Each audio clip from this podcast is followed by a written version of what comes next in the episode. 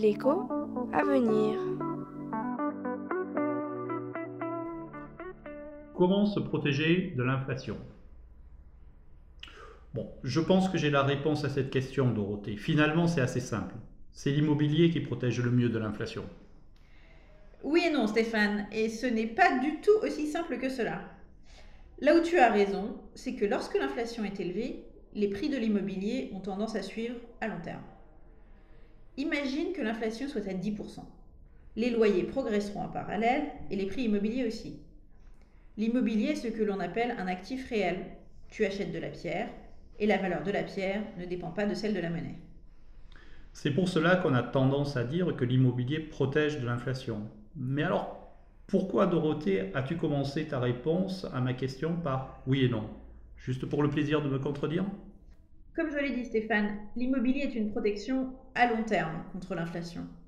Mais à court terme, surtout si les prix immobiliers sont déjà élevés, ils peuvent ne pas suivre l'inflation. Un choc inflationniste soudain peut également retarder l'augmentation des loyers et faire exploser les taux d'intérêt, ce qui réduit le montant qu'un acheteur peut emprunter.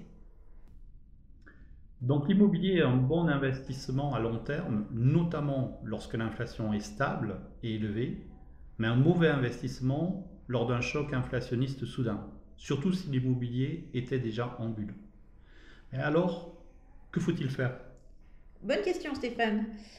Historiquement, un autre actif réel qui protège relativement bien de l'inflation, ce sont les actions. C'est un peu le même raisonnement qu'avec les loyers. L'inflation, ce sont des prix qui montent, donc des entreprises qui vendent plus cher. En achetant ces entreprises, donc des actions, on s'expose directement à l'inflation. Je suis étonné, Dorothée, que tu ne parles pas de l'or. Un historien a montré qu'un GI gagne à peu près autant qu'un légionnaire romain si on calcule le poids d'or qu'ils peuvent acheter avec leur solde.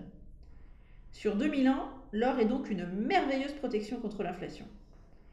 Malheureusement, mon horizon de placement est un peu plus court, quelques années. Quelques décennies, si je pense à ma retraite. Et sur ces périodes plus courtes, l'or est beaucoup plus erratique. Il peut fournir une bonne protection contre l'inflation, mais les contre-exemples abondent. C'est plus compliqué qu'il n'y paraît.